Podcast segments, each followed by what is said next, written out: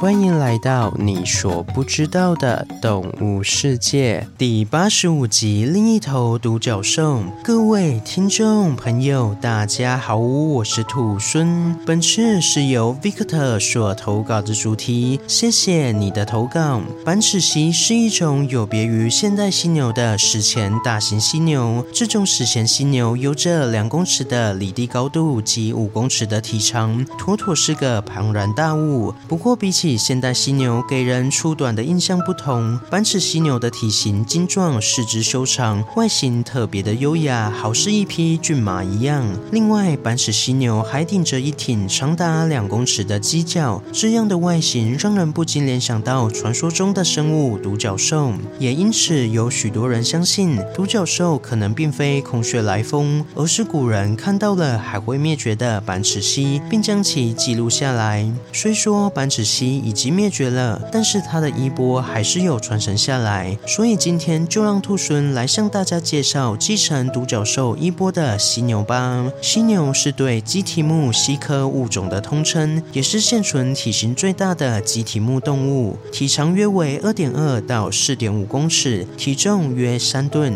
基本上现存的所有犀牛都有着短腿、笨重、皮肤粗糙等，好像一台重战车的形象。而这台重战车有别于其他有犄角的动物，犀牛的犄角并不是长在头顶上，而是长在鼻子上方，而且这个犄角也与鹿角、牛角、羊角这些由骨头构成的角不同。犀牛的犄角是起源于真皮层的，也就是说，犀牛角其实与我们的指甲类似，是由硬化的角质层所构成的。因此，犀牛角并不会因为撞断了就永远失去，只要给够时间，还是是会长回来的。而这样可以不断生长的犄角，也成为了犀牛的防卫武器，在它们发怒时就会冲过来，其气势猛烈，连狮子都要畏惧三分呢。而且在五种犀牛中，要数黑犀牛最不好惹。黑犀牛的脾气火爆，且奔跑起来的时速可达四十五公里，根本是一辆以机车速度前进的重战车。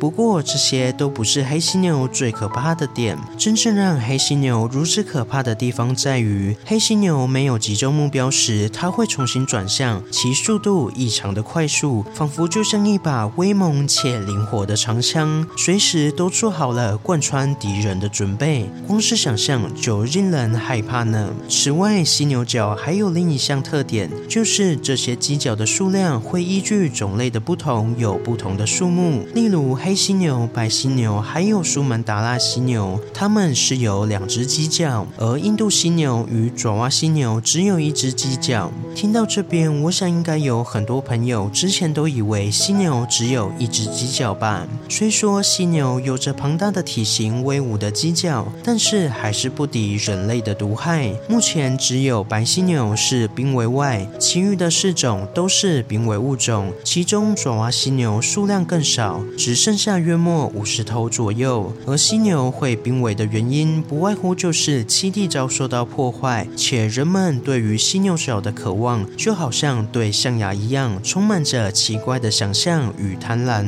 妄想着犀牛角是良好的药材，贪婪的不加思索夺去犀牛的生存空间。说到这边，兔孙还是会感叹，人类对动物所做的事情，已经不是因为需要而去猎杀，变成了是想要才去猎杀。这样的行为，身为万物之灵的人人类，应该要好好的反思一下，要如何与自然达成平衡呢？再来，我们继续回到犀牛身上，前面有说到，犀牛的皮肤非常的粗糙厚实，甚至连弹药都不易打穿。如此坚强的皮肤，却会受到寄生虫的骚扰，这到底是怎么回事呢？其实，在犀牛粗糙皮肤的皱褶处，隐藏着柔软的皮肤，因此体型较小的昆虫就容易见风就钻，轻易的就可以品尝到褶皱里鲜嫩的肌肤。然而，犀牛也不是傻子，因此我们时常可以看到犀牛在滚泥巴，为的就是要用泥巴保护住鲜嫩的皮肤，达到防虫防晒的效果。此外，犀牛身上还有一种名为留良鸟的可靠伙伴，留良鸟会停留在犀牛身上，为犀牛除去身上的寄生虫。因此，对留梁鸟来说，犀牛可谓是移动餐桌。